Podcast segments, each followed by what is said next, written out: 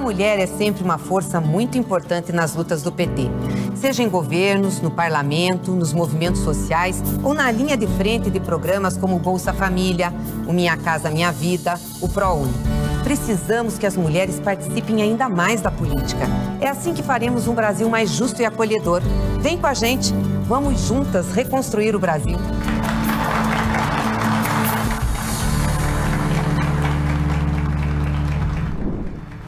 Nesta semana, o TV Elas por Elas Formação Eleições vai tratar de políticas para as mulheres. E na aula de hoje, Denise Motadal questiona o que é a violência contra a mulher e as suas muitas faces.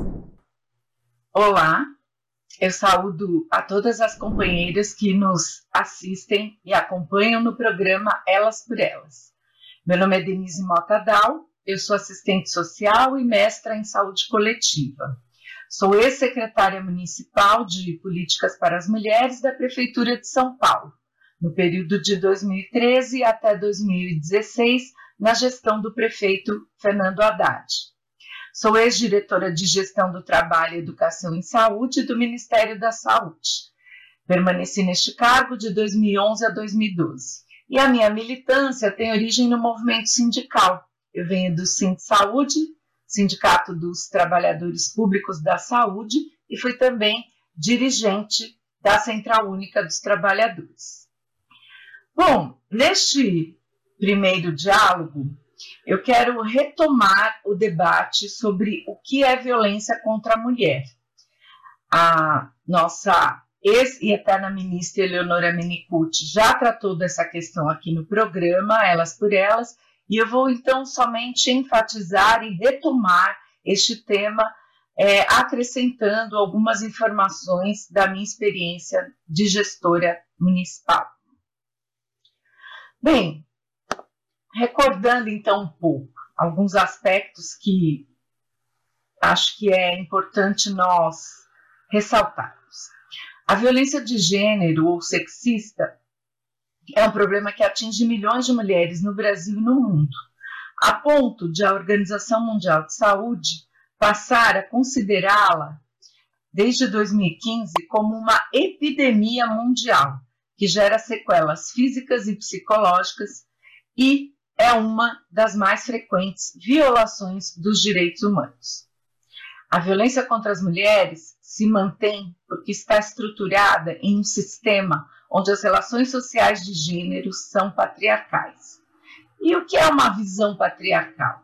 É a visão que inferioriza as mulheres e tenta subordiná-las aos homens. Isso, se não enfrentado, acaba perpetuando a violência que está nos diversos espaços públicos e privados da vida das mulheres e precisa ser enfrentada e combatida. Para isso, nós precisamos o quê? Construir novas relações sociais de gênero, com base em uma cultura de respeito às diferenças, liberdade e igualdade. A violência contra as mulheres não é composta, portanto, de casos isolados ou exceções. Ela é ampla e atinge mulheres de várias classes, religiões e culturas, de uma forma ou de outra, nos diversos espaços públicos e privados, seja na forma de violência física, psicológica ou patrimonial, porque a violência contra a mulher está apoiada em uma cultura, em uma visão de desigualdade, desigualdade entre os gêneros, né? Se constrói uma visão, um estereótipo de qual deve ser o comportamento de uma mulher, o que a sociedade espera ela, a partir da visão masculina de subordinação da mulher a, ao homem, sem é, que tenhamos o respeito às decisões, a autonomia sobre o próprio corpo, do que a mulher deseja, e se cobra da mulher papéis, posturas é, previamente concebidas. Portanto, para que nós possamos enfrentar a violência contra a mulher, que não é um caso ou outro que está arraigada na cultura, é fundamental nós construirmos, construirmos novas relações sociais de gênero. Bom, falando um pouco nos tipos de violência, Nós temos a violência mais explícita e visível, que é a violência física, que significa qualquer conduta ou ação que viole a integridade corporal da mulher, a violência sexual, qualquer conduta que faça a mulher participar de uma relação sexual ou contato não desejado. E nós temos a violência psicológica como uma violência que não é tão visível, mas é gravíssima porque ela vai desde humilhações, desqualificações, ameaças, manipulação, isolamento, perseguição contumaz, chantagem, é, impedir que a mulher trabalhe, se relacione com familiares, amigas, amigos e até a interferência no modo de falar, no modo de se vestir da mulher. Isso tudo está no rol das violências psicológicas. E, obviamente, ela está articulada a violência moral, que é caracterizada pela calúnia, difamação ou injúria. Nós temos a violência patrimonial ou material, que são ações no sentido de reter, subtrair, destruir documentos, objetos, instrumentos de trabalho, bens, valores, usurpar propriedades ou recursos econômicos das mulheres. Portanto, são várias as formas de violência. E essas várias formas de violência acontecem tanto dentro de casa, a chamada violência doméstica praticada dentro de casa ou por familiares, e a violência no trabalho. Acho que, falando do mundo do trabalho, um tipo de violência muito presente que, segundo a pesquisa da Organização Internacional do Trabalho, cerca de 30% das mulheres informam terem enfrentado a violência no trabalho, é o assédio moral. O assédio moral, obviamente, afeta homens e mulheres, mas tem nas mulheres, devido às desigualdades de gênero, as principais vítimas. E, e o que é o assédio moral? Bom, é a prática de uma conduta abusiva, com comportamentos, palavras, atos, gestos e textos que atentem contra a dignidade da trabalhadora. E o assédio sexual, que acontece muito com as mulheres, em especial com as mulheres jovens, no mundo do trabalho, que são atos, insinuações, contatos físicos forçados, convites com condicionantes à manutenção, perda ou ascensão do emprego, abordagens não desejadas com intenção sexual. Em geral, vem de um homem para uma mulher, porque este homem está, na maioria das vezes, com uma posição mais privilegiada e que usa esse cargo de comando, de chefia, de poder para extrair vantagens e obter favores sexuais das mulheres subordinadas. Isso torna os locais de trabalho inseguros. Então é importante que os sindicatos tenham uma ação tenham uma política para enfrentar o assédio moral e sexual nos locais de trabalho, para tornar os locais de trabalho locais mais humanos, seguros e livres de violência. É fundamental também que a gestão pública implemente políticas que na segunda aula eu vou falar um pouquinho mais dela, propondo algumas legislações, programas e projetos neste sentido, no sentido do enfrentamento à violência no trabalho também, além do enfrentamento à violência doméstica. Bom, a violência doméstica, ela pode acontecer também vários espaços, no campo, na cidade, na área rural urbana, nas regiões ribeirinhas, com as mulheres indígenas e a maioria das vítimas de violência doméstica no Brasil são mulheres negras, porque a gente sabe que a desigualdade está estruturada no tripé gênero, raça e classe. Né? Isso estrutura as desigualdades sociais e então as principais vítimas são mulheres trabalhadoras, pobres e negras, as principais vítimas de violência doméstica. Falando um pouco sobre as conquistas no campo legislativo, né, no campo jurídico, na verdade, sobre o combate à violência contra a mulher. Bom, diante de uma violência de gênero tão enraizada e da impunidade, nós fomos, a partir da organização das mulheres, da mobilização das mulheres, no movimento feminista, nos sindicatos, nos movimentos sociais, nos partidos do campo democrático e popular, cobrando o poder público, desde as gestões municipais, as gestões dos governadores, até a presidência da República, o Congresso Nacional, para que aprovassem leis que protegessem a mulher. E algumas conquistas são importantes de serem registradas neste sentido. Bom, é, no Brasil, nós temos um marco muito, muito importante do ponto de vista das conquistas é, realizadas, das conquistas que nós obtivemos a partir de todas essas mobilizações, que foi a sanção em 2006 pelo ex-presidente Lula da Lei 11.340, a Lei Maria da Penha, que leva o nome da farmacêutica Maria da Penha Fernandes, porque ela enfrentou situações de violência doméstica gravíssimas e foi denunciando, inclusive internacionalmente, a impunidade do agressor. Isso fez com que fosse cobrado que o Brasil elaborasse uma legislação potente, aprofundada sobre enfrentamento à violência contra a mulher.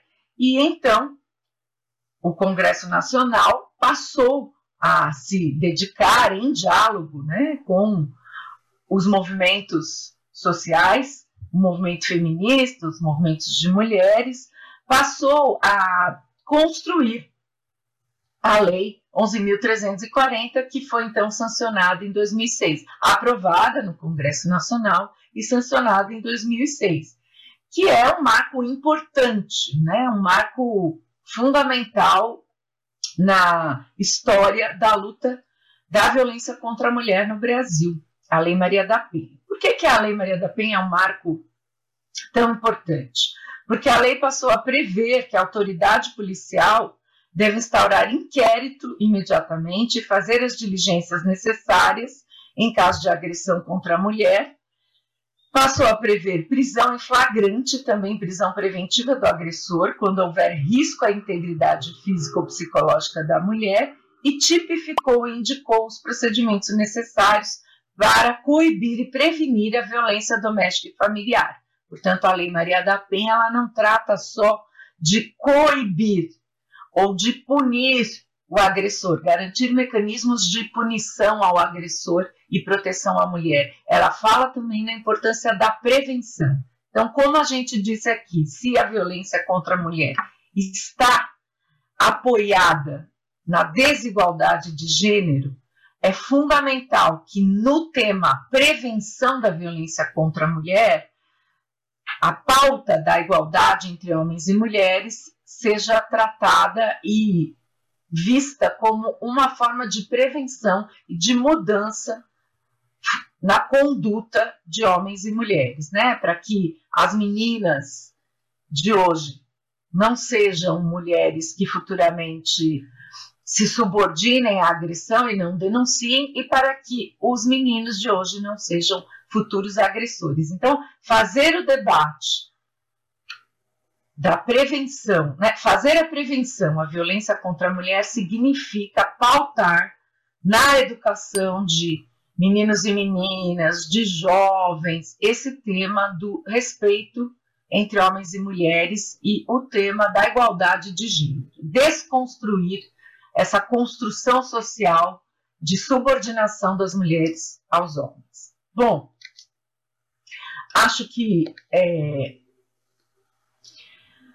um outro marco importante é, na luta da violência contra a mulher é a legislação sobre o feminicídio, onde você traz um agravante à pena é, do crime de assassinato de uma mulher quando este crime foi pautado pelo simples fato dela ser mulher.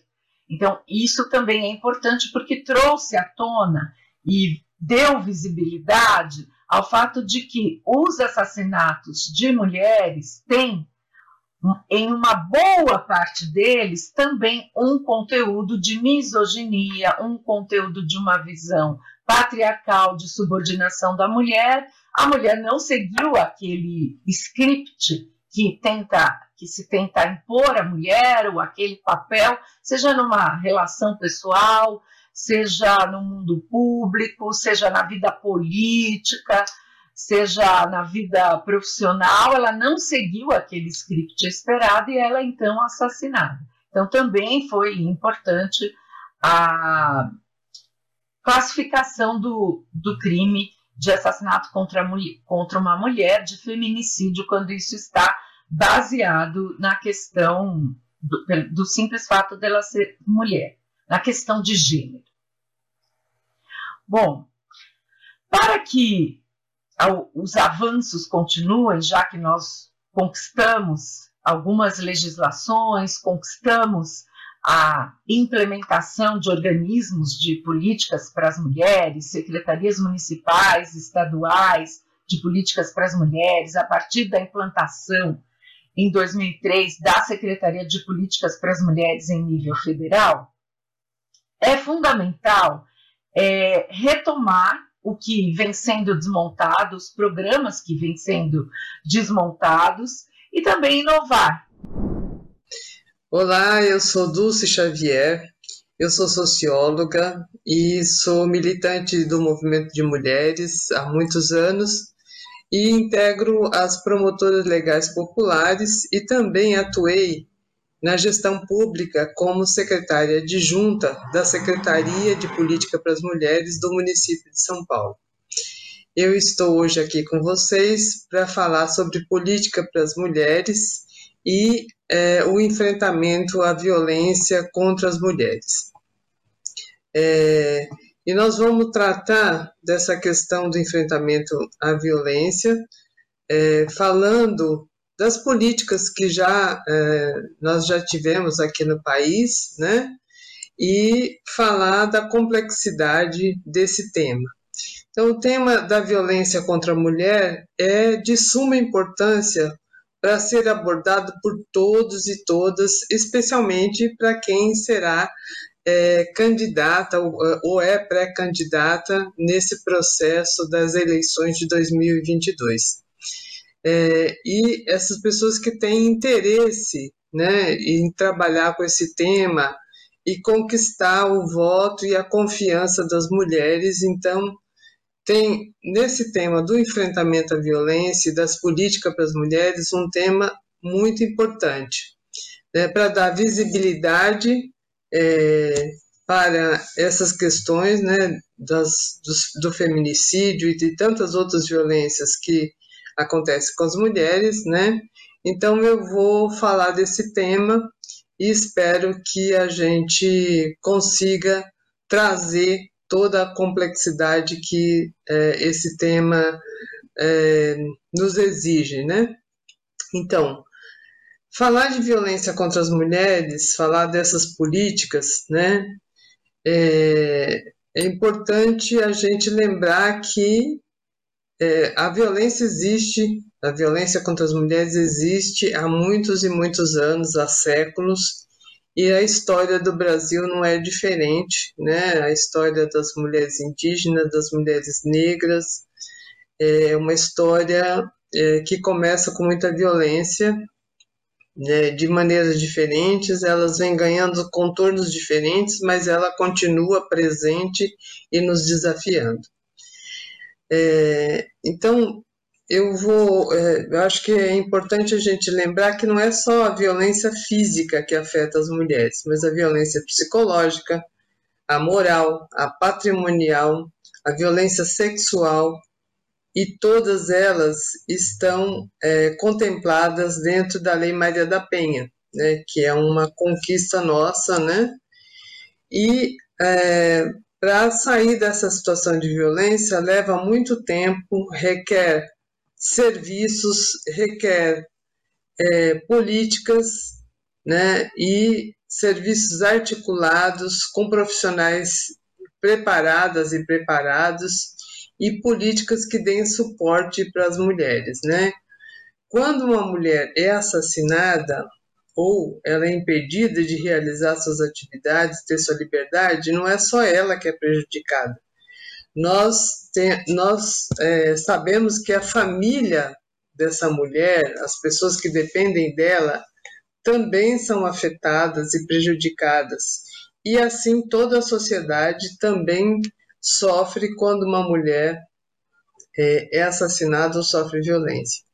E é bom lembrar, destacar, dizer que é um desafio para nós também enfrentar a questão da violência contra as mulheres negras, porque elas são maioria entre os feminicídios. 66% dos feminicídios no Brasil é de mulheres negras.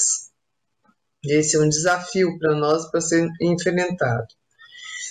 Para falar da violência no Brasil, a gente precisa fazer é, um, uma volta no tempo e dizer que todas as políticas é, de enfrentamento à violência elas ganharam é, importância, ganharam visibilidade é, a partir do governo Lula.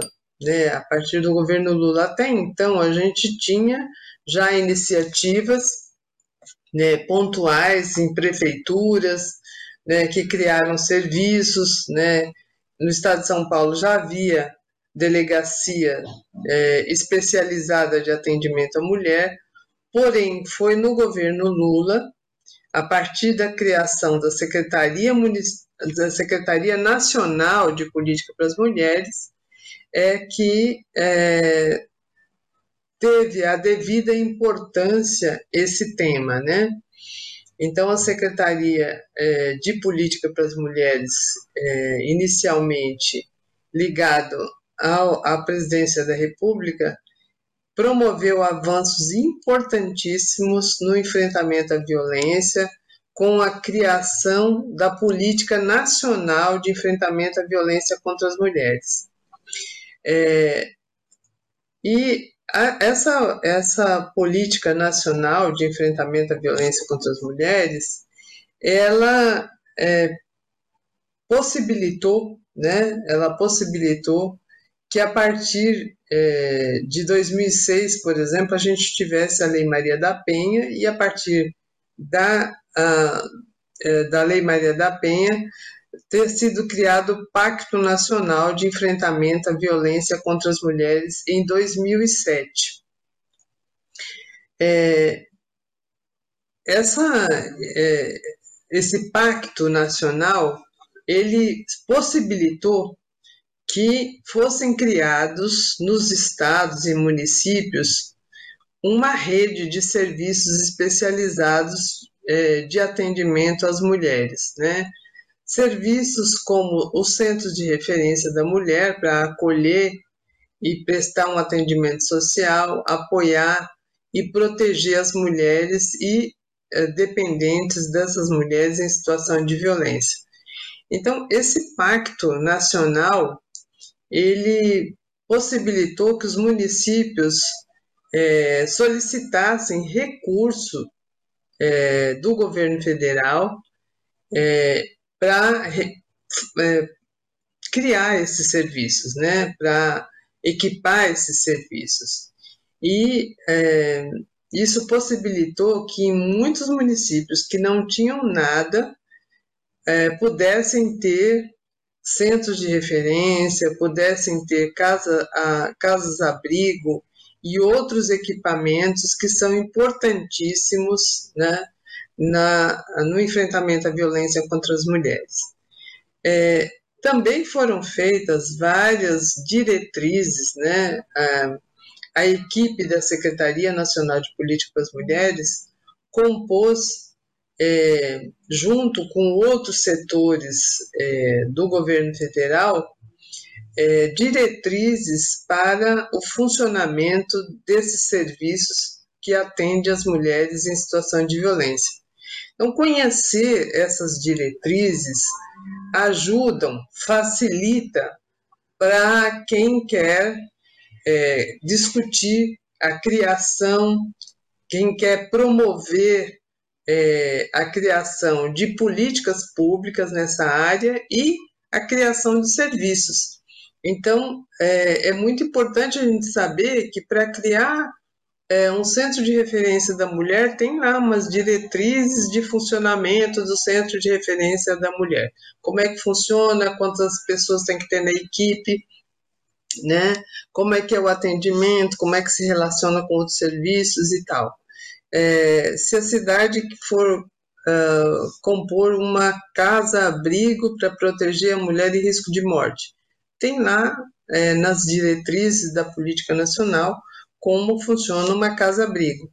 Então, é, para quem é, está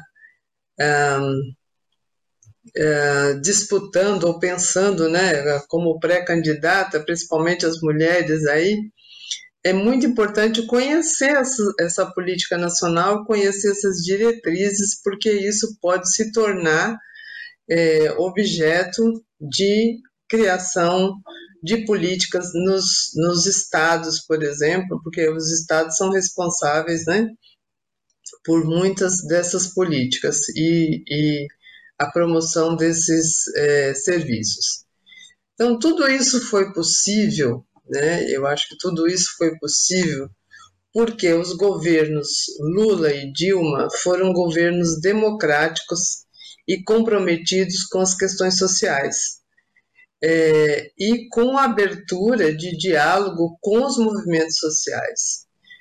É, pois as políticas de enfrentamento à violência elas foram apontadas como prioridade na primeira Conferência Nacional de Política para as Mulheres, que foi um processo importantíssimo e legítimo de participação popular das mulheres desde os municípios até o âmbito federal. Então, é, se um governo não é democrático e não está comprometido em ouvir a população, em saber quais são as questões mais importantes que estão afetando essa população e transformar isso em políticas públicas, né, é, é quase impossível que a gente tivesse os avanços que a gente teve. E tudo isso que a gente conquistou, infelizmente, depois do golpe sofrido pela presidenta Dilma, nós estamos assistindo a um processo de desmonte, de destruição de todas as políticas públicas que a gente é, conseguiu avançar em várias áreas. Nós, nós estamos falando aqui das políticas de enfrentamento à violência, mas a gente sabe que é um desmonte, é uma destruição de tudo que foi feito nas diferentes áreas. Né? É, as políticas para as mulheres tiveram seu orçamento reduzido a cada ano a partir do golpe e especialmente aprofundado no governo Bolsonaro. É, programas como Mulher Viver Sem Violência, que é, é um programa importantíssimo, né, uh, que tem, tinha como objetivo a construção de uma casa da mulher brasileira em cada capital de cada estado brasileiro e no, no Distrito Federal. É, essas casas, elas é, é, tinham, elas têm, né, no mesmo espaço físico, todos os serviços que, a, que as mulheres precisam é, para sair da situação de violência. Então, a Casa da Mulher Brasileira é um espaço físico, uma casa grande, né, onde tem lá a Delegacia da Mulher, o atendimento social e psicológico de apoio para essa mulher, é, tem a Defensoria Pública, tem o juizado de violência doméstica, né, que vai agilizar as medidas, por exemplo, a medida protetiva que a mulher solicita, e tem inclusive dentro da Casa da Mulher Brasileira um abrigo provisório que a mulher pode ficar com as suas crianças e filhos menores de 18 anos é, até ela se reorganizar e tiver um é, ir para um outro equipamento, por exemplo, as casas abrigo que tem endereço sigiloso, né? Infelizmente esse programa é, Mulher Viver Sem Violência, que tinha as casas da mulher brasileira dentro da, da, do, do, seu rol de, de, de ações, é, praticamente teve seu orçamento zerado, né?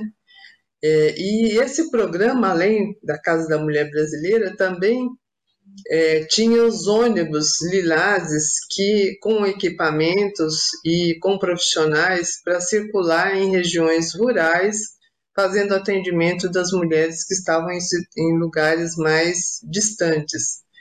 Né? Esse, esse programa teve o seu orçamento zerado e é muito importante a gente saber que a gente precisa de um legislativo atuante, sensível, para é, cobrar, para recuperar o, o, esse orçamento é, no nível federal dessa, dessa, desse programa, dessas políticas de enfrentamento à violência, né?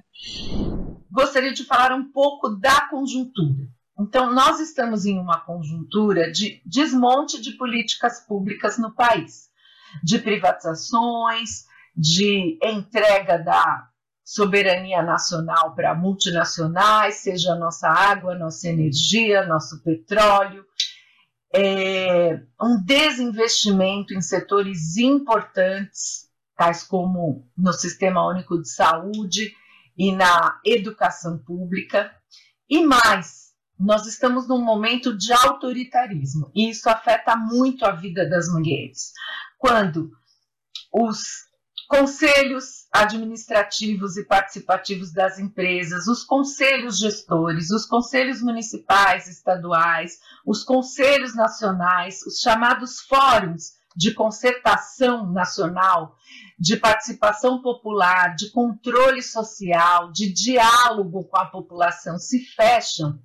Isso impacta diretamente a vida das mulheres, porque toda uma política, uma luta construída para que as mulheres pudessem ter alguns espaços, mesmo que ainda muito insuficientes, alguns espaços de fala, alguns espaços onde pudéssemos ser ouvidas para que as políticas públicas atendessem efetivamente às demandas das mulheres, são fechados.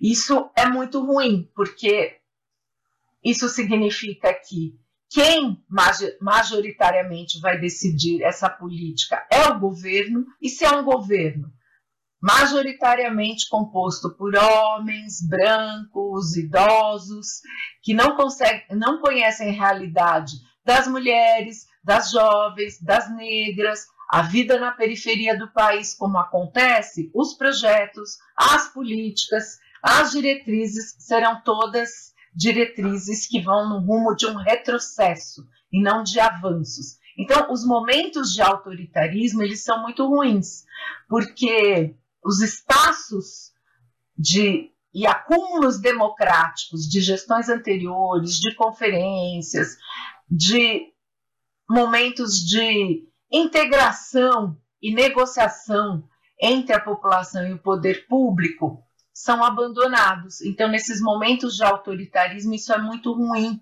para as mulheres. Pior, não é só um momento de autoritarismo, onde os poucos espaços de diálogo social que ainda são mantidos viram meros espaços consultivos, opinativos é, e não deliberativos. É um momento também onde se estimula o uso de armas, o armamento por parte de proprietários rurais foi liberado, o armamento para colecionadores de armas foi liberado, e a gente sabe que as principais vítimas desse aumento do armamento da população são e serão as mulheres. Não é à toa que o número de feminicídios no Brasil vem aumentando e de violência contra a mulher. Então, essa cultura do enfrentamento, do armamento, do autoritarismo, sem ouvir a sociedade, sem dialogar, é um momento muito ruim que impacta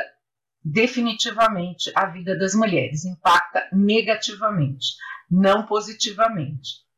Então, é neste contexto certo? Que nós estamos enfrentando aí um, um desafio, uma luta pela igualdade entre homens e mulheres para conseguir combater a violência e que os mandatos do campo democrático popular, sejam mandatos no poder executivo, seja no parlamento municipal, estadual ou federal, consigam apresentar propostas que enfrentem esse autoritarismo, essa desigualdade, que reforcem uma visão de uma sociedade igualitária, inclusiva e onde as mulheres tenham voz, tenham participação na política e nas decisões do país. Então, é neste momento, é neste contexto que nós estamos aí, às vésperas das eleições de 2022, que vão eleger novos, é, vai eleger um novo presidente da República irá eleger novos deputados e deputadas estaduais, federais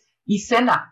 Então, é um, um momento importante, é, embora seja um momento difícil, é um momento desafiador, porque também alvissareiro, porque nós temos esperança forte em retomar o rumo da democracia no nosso país a partir das eleições de 2022. Bom, nesse contexto, é fundamental que é, as nossas candidatas estejam articuladas, estejam pensando, propondo nas suas candidaturas projetos de lei, políticas é, afirmativas que garantam não só serviços, mas também uma mudança de conceito na sociedade sobre o papel da mulher e que proponham a inclusão da mulher como protagonista em várias áreas.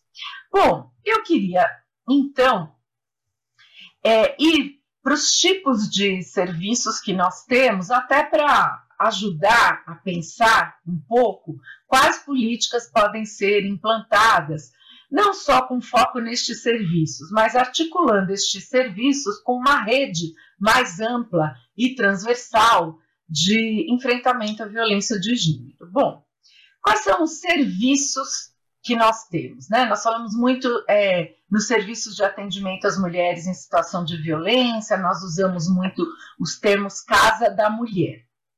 Então, eu queria citar é, a descrição básica de três tipos de atendimento e de serviços que são fundamentais dentro de uma política mais ampla de atendimento eficaz às mulheres em situação de violência. Bom, o primeiro serviço são centros de referência da mulher ou centros de defesa da mulher. É, cada região do país usa um nome diferente. Mas esses centros de defesa, centros de referência da mulher, eles são a porta, em geral, a porta de entrada para as mulheres em situação de violência. É o atendimento inicial e básico de uma mulher em situação de violência. Muitas vezes essa mulher ainda não consegue expressar ou não tem forças para denunciar essa violência. Então, o Centro de Referência da Mulher, ele faz aquele atendimento inicial psicológico, social, muitos têm parceria com a Defensoria Pública e fazem assistência jurídica também para a mulher, mas ele é aquele momento de ajudar a mulher a tomar uma decisão, a, no sentido de romper com o ciclo de violência, apoiá-la, fazê-la refletir, se conscientizar dessa situação para que possa agir, para que ganhe força e coragem para agir e romper com essa situação. Um outro serviço, que eu vou chamar aqui de casas de hospedagem provisória. O que são as casas de hospedagem provisória? É quando a mulher precisa de um tempo para se reestruturar. É quando a mulher precisa estar tá aguardando a decisão de uma medida protetiva, de uma documentação. Se ela retornar para casa, ela corre risco de vida. Então, ela precisa de um abrigamento, de uma hospedagem provisória até reestruturar sua vida. Essas casas de hospedagem provisória, elas ainda não existem em muita quantidade na rede de enfrentamento à violência. Aqui na cidade de São Paulo, nós conseguimos inaugurar duas. É, próprias da prefeitura e uma, a Casa da Mulher Brasileira, foi deixada pronta é, para outra gestão inaugurar, mas nós finalizamos, que faz parte do projeto da presidenta Dilma Mulher Viver Sem Violência, que é uma casa é, com atendimento multiprofissional que também garante hospedagem provisória. E então, mas não existem muitas na rede, por isso, inclusive, a importância desse programa da presidenta Dilma. Então, hoje, aqui com o programa Mulher Viver Sem Violência, nós estamos dando mais um passo. Nós sabemos que é preciso fazer muito mais e sempre para combater a violência contra a mulher.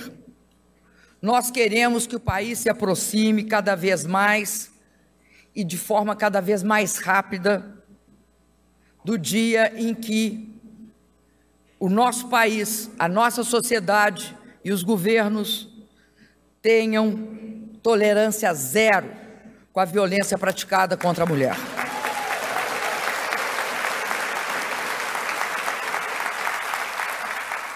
E um outro que é que são as casas-abrigos, né? O terceiro tipo de serviço são as casas-abrigo, onde a mulher fica incógnita.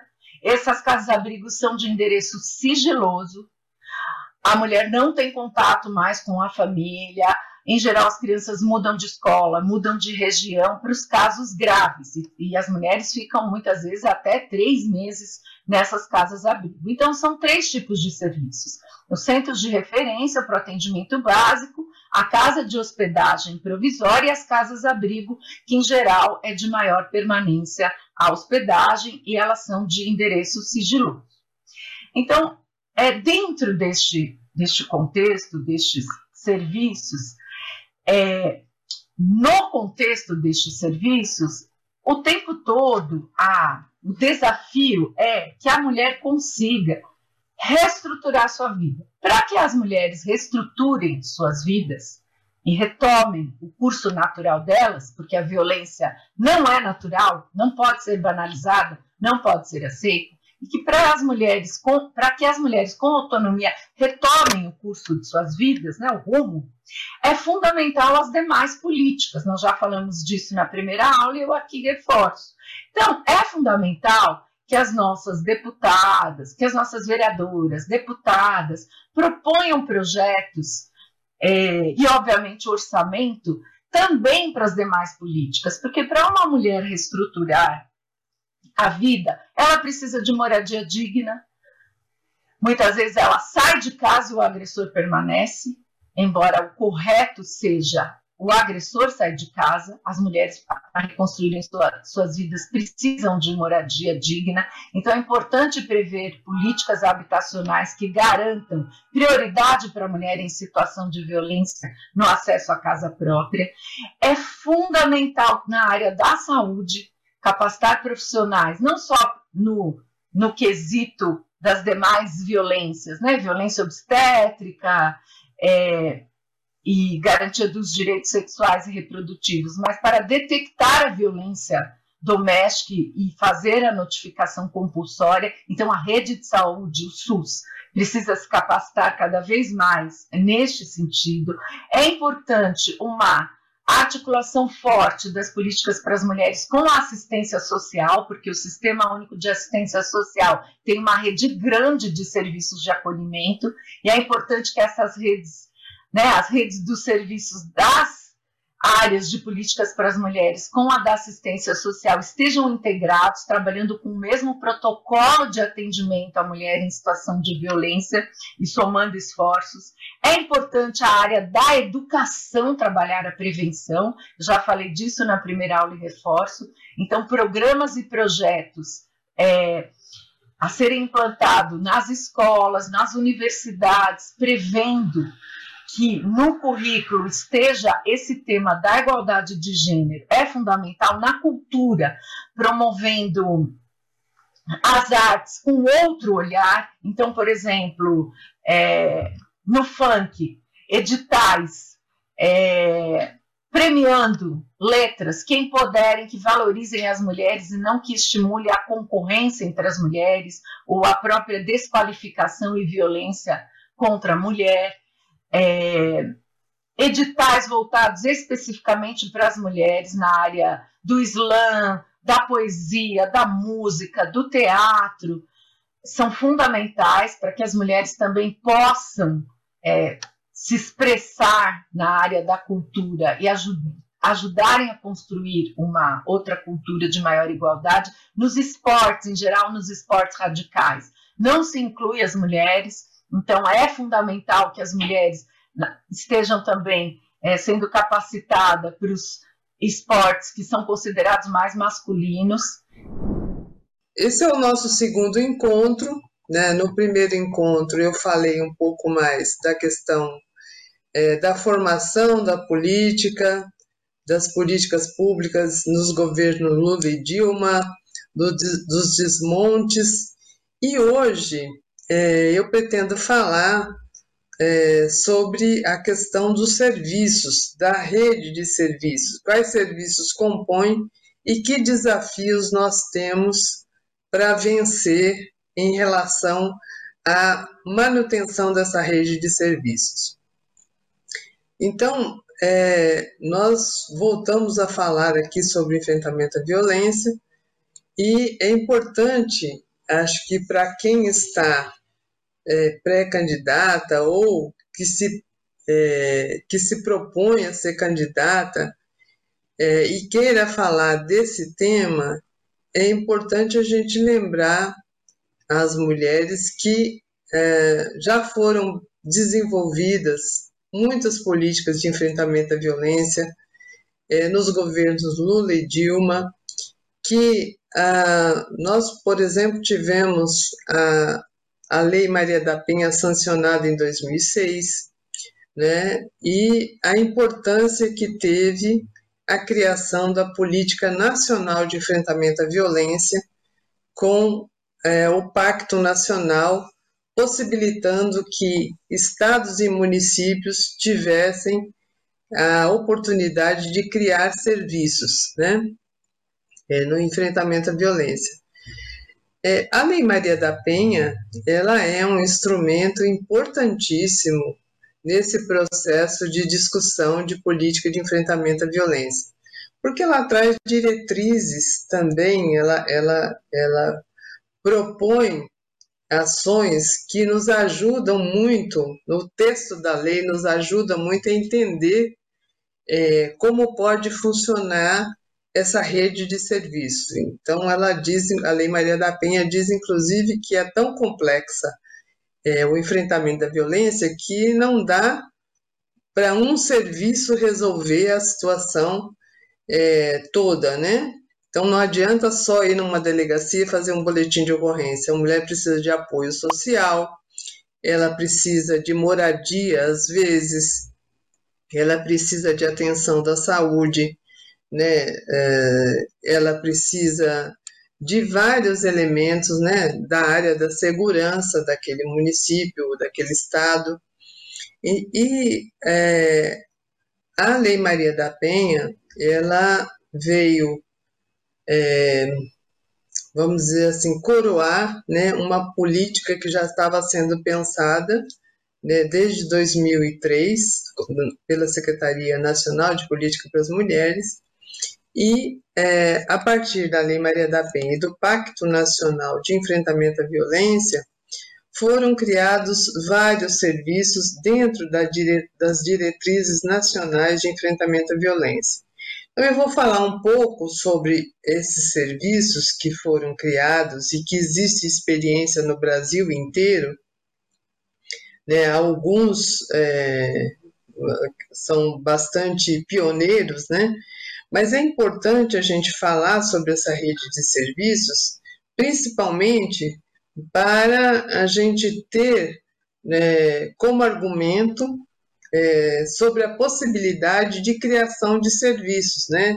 Então, às vezes a gente fala em alguns serviços e tem é, grupos de pessoas que acham que, que a gente está falando coisas assim é, muito estranhas ou impossíveis. E a gente tem uma rede de serviços criadas a partir da política nacional e a partir da Lei Maria da Penha, que vale a pena a gente conhecer, pelo menos saber que existem, né? Então, vou falar um pouquinho.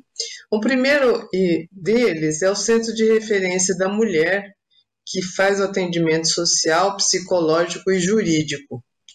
Em alguns municípios tem atendimento jurídico, eh, em outros não.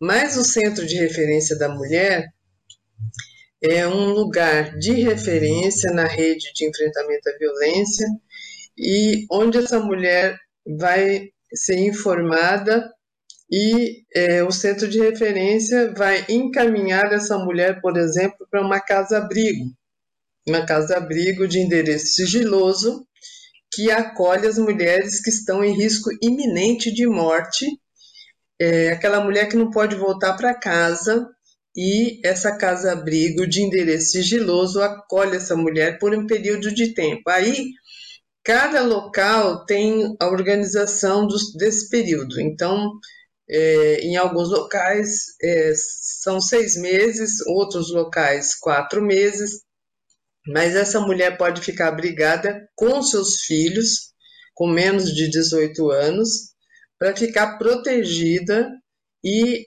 ela leva um período para se reorganizar, para se reestruturar e sair da casa abrigo e começar, recomeçar a sua vida, né? E nesse período ela tem acompanhamento psicológico, ela tem acompanhamento é, social e, se necessário, em alguns municípios tem acompanhamento jurídico. Isso depende da articulação dos poderes, das autoridades, e aí é importante, por exemplo, um legislativo atuante e sensível, né, atento, para contribuir é, nessa articulação é, com outros setores para ajudar essa mulher a se reestruturar quando ela sai é, da casa-abrigo. Ela vai precisar de trabalho, muitas vão precisar de trabalho, vão precisar de aluguel social. Aluguel social precisa ser garantido por lei, né?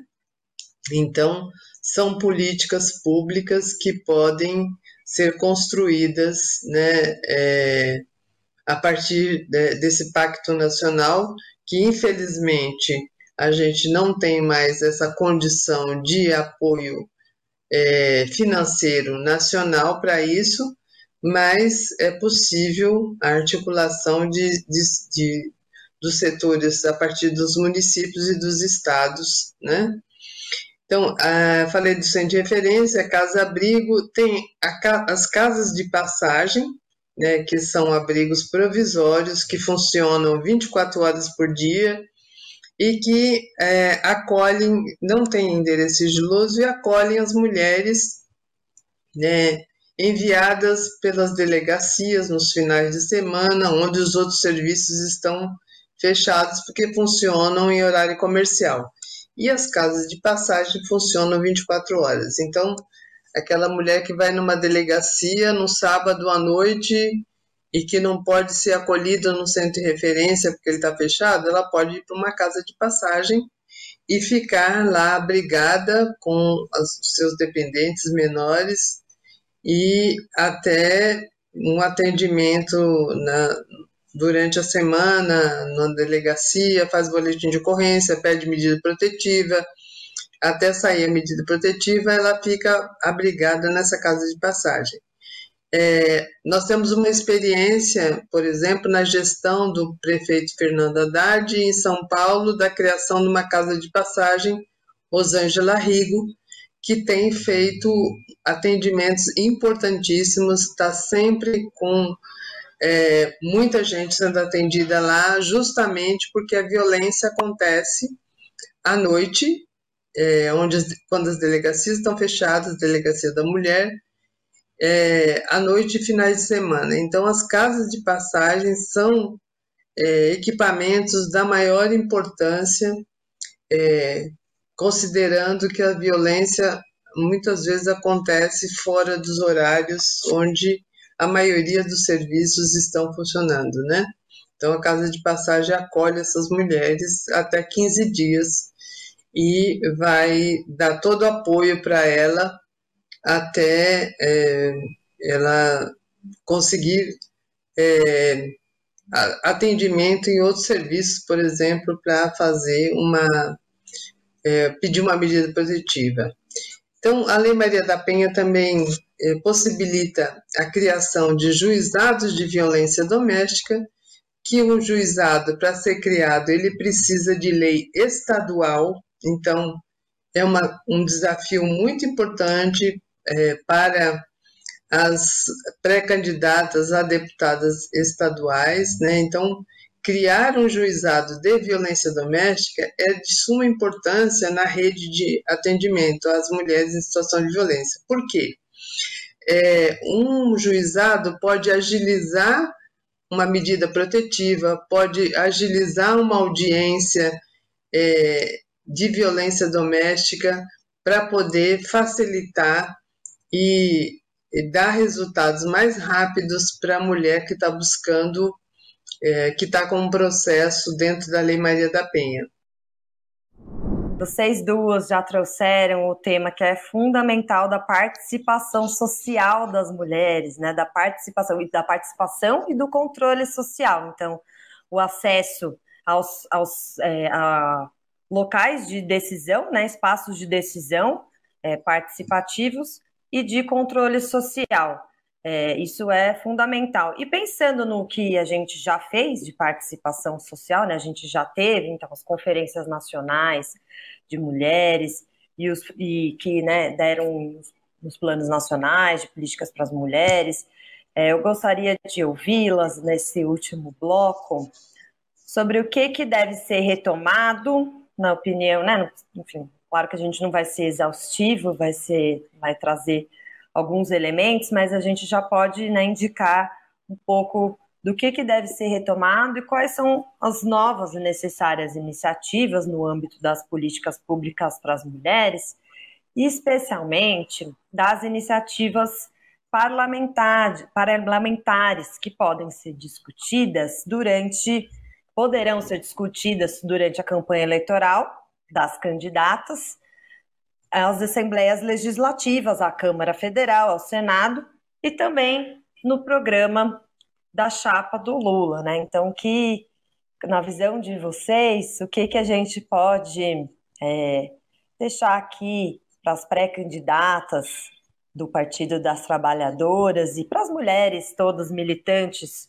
é, que todo dia estão na luta pela vida das mulheres, contra a violência contra as mulheres. É, o que, que a gente poderia trazer é, enquanto pré-candidatas, enquanto militantes do, do PT, né, enquanto militantes feministas? Aí eu gostaria então de pedir agora para a Dulce, se puder começar também para a gente ir invertendo, e aí depois a Denise.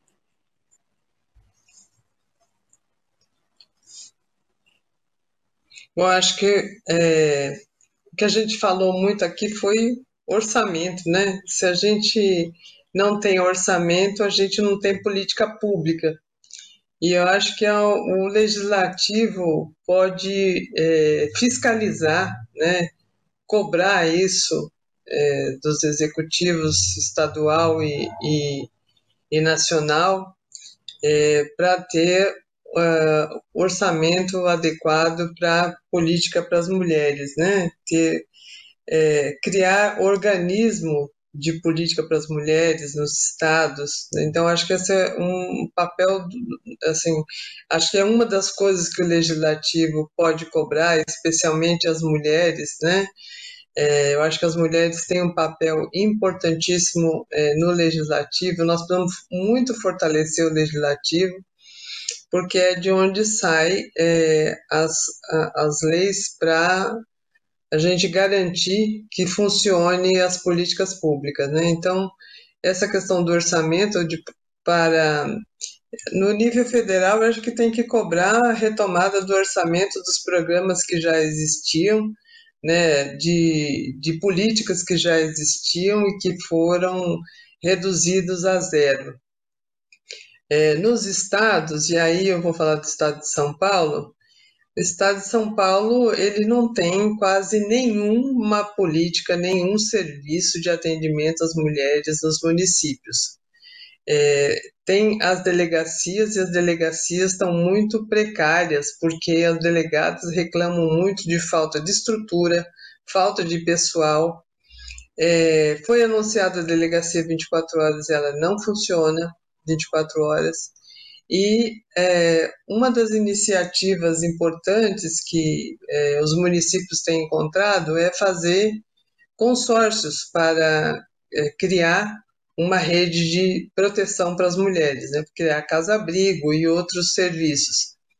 Mas o Estado de São Paulo não colabora, o Estado de São Paulo não é, tem orçamento para isso. Então, é, eu acho que uma coisa importante no Estado de São Paulo é cobrar que o Estado se responsabilize, se responsabilize crie uma política de enfrentamento à violência. Só para lembrar, o Estado de São Paulo foi o último Estado a assinar o Pacto Nacional de Enfrentamento à Violência contra a Mulher em 2007 e, é, mesmo assim, com muita pressão é, do movimento de mulheres que o Estado assinou é, esse Pacto Nacional de Enfrentamento às Mulheres.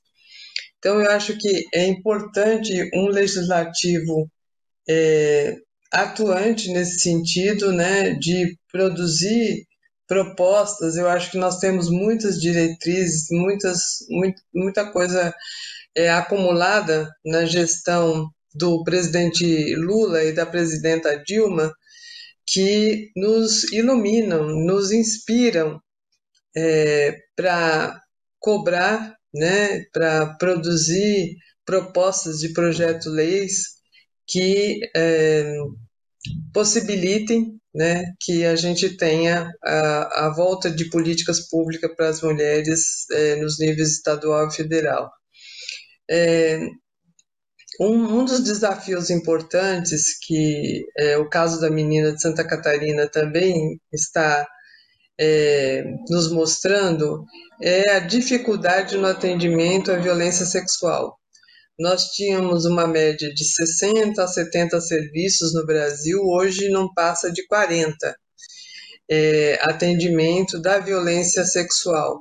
Aquele atendimento é, que uh, faz o atendimento emergencial de prevenção de gravidez e prevenção de infecção sexualmente transmissível, né, que pode ser feito no hospital de pronto-socorro, mas os serviços que oferecem também o aborto legal estão reduzindo, é, isso é um desafio muito grande, esse é um, é um desafio que nós precisamos encarar, é, porque se a rede de, de, de acolhimento das mulheres que sofrem violência doméstica já sofreu corte, a rede que, que atende a violência sexual sofreu, sofreu mais cortes ainda e os serviços estão sendo fechados, né? E é uma discussão é, importante para ser encarada porque a resistência cultural é muito grande. Há, um, há uma há um crescimento dos setores fundamentalistas religiosos, né, que atacam esse, os direitos sexuais reprodutivos, como a Denise já, já citou, e esse governo atual, ele tem essa marca né, de estar ligado a, a, a setores religiosos bastante conservadores que atuam para é, limitar ou extinguir é, políticas que é, garantam os direitos sexuais, os direitos reprodutivos da população.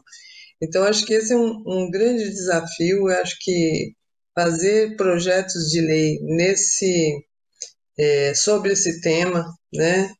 Ah, eu acho que podem ser importantes para as mulheres. Uma outra coisa importante é a questão das mulheres negras. Entre as mulheres que é, entre os feminicídios, 66% é de mulheres negras, né? Então, pensar em políticas é, com esse recorte de gênero e raça sempre que se pensar num projeto voltado para a questão do enfrentamento à violência, não esquecer de é, destacar essa questão é, da mulher negra, porque nós precisamos articular as políticas é, com a questão é, de raça e para a gente ter uma efetividade maior e poder responder às demandas das mulheres negras também, que são as mais afetadas é, na questão do, da, do feminicídio. Né? Então, acho que são muitos os temas e a gente ficaria aqui falando bastante tempo, mas eu lembrei desses e a gente continua o debate em outras ocasiões aí para falar de outros assuntos. Muito obrigada, Dulce. Realmente são muitos os temas e muitas as possibilidades, mas acho que você já começou dando um ótimo panorama, ótimas ideias né, para nossas pré-candidatas e é, essa questão do recorte é, das mulheres negras, inclusive para que a política chegue, né? Porque apesar de serem as mais atingidas, se não a política é, não prioriza as mulheres que estão justamente em situação de maior vulnerabilidade. E agora eu gostaria de ouvir também a Denise, né, dando seguimento aqui às nossas possibilidades de propostas, sabendo que a gente não vai poder esgotar mesmo o assunto, mas que a luta é todo dia, a gente vai construindo. Denise, por favor. Ok. É, a sua indagação, Maia, ela é complexa, sabe? Porque além de recompor muitas políticas que foram desmontadas, o país mudou muito no último período e nós precisamos inovar, implantar novas políticas. Então, é um baita desafio que, que precisa ser feito, seja em nível nacional, na gestão presidencial, seja na gestão aí dos futuros governadores e governadoras. Agora, algumas questões que são mais urgentes. Eu acho que em primeiro lugar, a reativação, acho que dá para falar isso, né? Eu acho que a é, elevação da Secretaria de Políticas para as Mulheres ao nível de Ministério de Políticas para as Mulheres é fundamental aí no futuro governo do presidente Lula. Então, eu acho que é fundamental elevar a secretaria para o status de ministério, porque ela era uma secretaria com status de ministério, depois virou um Ministério de Direitos Humanos, onde as políticas para as mulheres estavam dentro também, e agora as políticas para as mulheres estão nesse grande guarda-chuva, e além de estarem num grande guarda-chuva que dilui as iniciativas, os recursos humanos, o financiamento, ainda estão num rumo equivocado. O Ministério de Direitos Humanos é, tem cartilhas que falam contra o aborto legal, que é o aborto permitido em lei no nosso país. Esse é um pequeno exemplo. Fala contra o feminismo, como se o feminismo não fosse importante para é, o combate à desigualdade, à pobreza, para uma sociedade de mais respeito entre homens e mulheres, para uma cultura de paz, para uma, uma cultura onde todos sejamos respeitados, como se fosse algo é, que fosse nocivo à sociedade. Então, não é a reconstrução só da estrutura, é a retomada das diretrizes políticas de fortalecimento da emancipação das mulheres e de enfrentamento à violência, como a Dulce citou aqui, tem várias diretrizes acumuladas em diálogo com os movimentos sociais, com feministas, com especialistas. O que precisa é implantar. Então, primeira questão, eu acho que um Ministério de Políticas para as Mulheres. Segunda questão, a gente o tempo todo faz o debate de que o tripé estruturante das desigualdades sociais é gênero, raça e classe.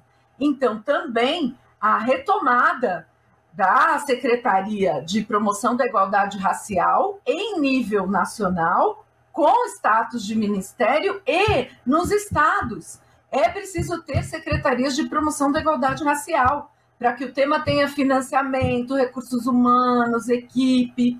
A gente não pode falar que esse é um tema fundamental e transversal, mas na estrutura, na política de Estado, não garantir financiamento, equipe, como precisa para o tema das mulheres, porque são temas que dialogam muito entre si, como a Dulce é, muito bem colocou aqui. E acho que nesse momento. Bom, então, fortalecimento dos organismos de políticas para as mulheres, dos organismos de promoção da igualdade racial são fundamentais. E acho que, como estamos aí às, às vésperas das eleições para deputados, deputadas, senadores, senadoras, é, governadores e governadoras, e a gente está falando bastante aqui para mulheres é, candidatas ao legislativo, em especial ao legislativo, muitas talvez estejam se perguntando, mas o que, que eu posso propor? Né? Porque essa decisão de criar uma, uma, um organismo de enfrentamento ao racismo, um organismo de políticas para as mulheres, é muito do poder executivo. O que, que eu, como uma deputada estadual, federal, posso propor? Muita coisa. Pode propor muita coisa. Primeiro, apoiar e ajudar a pressionar para que, é, que o Poder Executivo crie esses organismos na estrutura pública, na administração pública. Segundo, bom, se a gente está falando aqui da importância de projetos que ajudem a criar uma cultura rumo à igualdade de gênero, então, as deputadas podem fazer é, projetos prevendo verbas. Né? Vou dar várias, vou, vou fazer aqui uma chuva de ideias.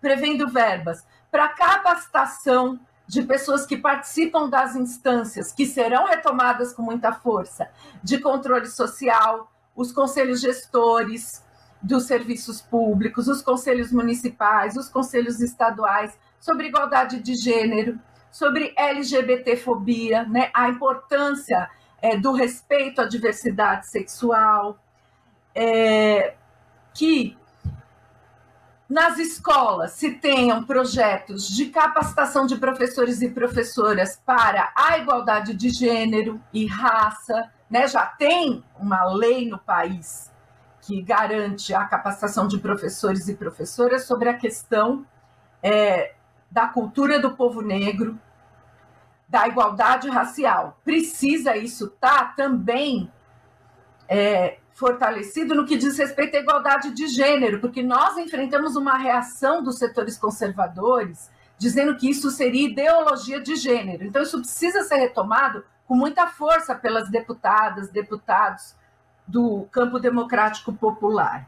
Outra coisa, editais na área da cultura, que premiem, que, que, que sejam incentivadores é, da participação das mulheres nas artes e que, por exemplo, premiem, incentivem é, que as jovens que escrevem letras de funk escrevam letras que falem da igualdade, não da disputa entre mulheres.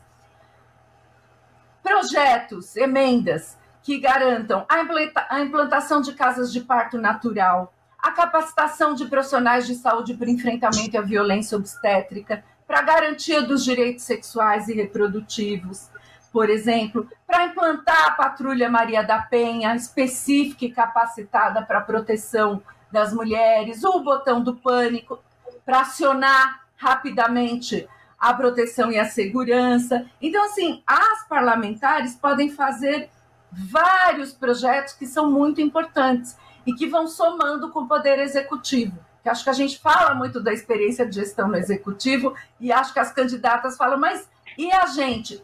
Bom, vocês podem fazer muito quando se elegerem, e eu espero que muitas das participantes do Elas por Elas se elejam. Eu acho que muitas coisas que somam com tudo que a gente falou aqui e que vão fazer a diferença na vida das mulheres nos diversas, nas diversas cidades e estados. Muito obrigada, Denise. Exatamente. Nós queremos lá, queremos as mulheres eleitas, justamente porque precisamos de projetos de lei, de fiscalização, de atuação parlamentar em prol da vida das mulheres, em prol da defesa dos direitos das mulheres, em prol dos nossos direitos sexuais e reprodutivos e de viver uma vida livre de violência, livre de violência. Gostaria de agradecer muito a participação hoje, a conversa, é sempre muito rico conversar com vocês, eu aprendo demais com a Denise, com a Dulce, e agradecer muito também pelas aulas. Mais uma vez, recomendo para quem não assistiu, assista se você é pré-candidata. Isso é fundamental para você pensar suas políticas de enfrentamento à violência, se não é também, porque, como a gente falou, né, a gente quer acesso aos espaços de participação, decisão é, social, é, tanto parlamentares como os de participação social que é, os governos petistas sempre priorizaram, né? O modo petista de governar sempre foi com participação social, de atuação parlamentar também. E nós estamos aqui, então, juntas para construir é, esse outro mundo possível é, e atuar para erradicar a violência contra a mulher. E todas nós podemos fazer e fazemos toda a diferença. E especialmente a Denise e a Dulce hoje, né, que nos é, trouxeram tantas informações importantes e reflexões para a gente aprofundar nos é, vários espaços que a gente vai ter ainda de diálogo. Então, queria mais uma vez agradecer a participação de vocês e encerrar, companheiras. Nos vemos na, numa próxima. Esta semana conversamos no TV Elas por Elas Formação Eleições sobre políticas de combate à violência contra a mulher. Reveja esta e outras aulas na playlist TV Elas por Elas Formação no canal da TV PT no YouTube ou em formato de podcast no Spotify.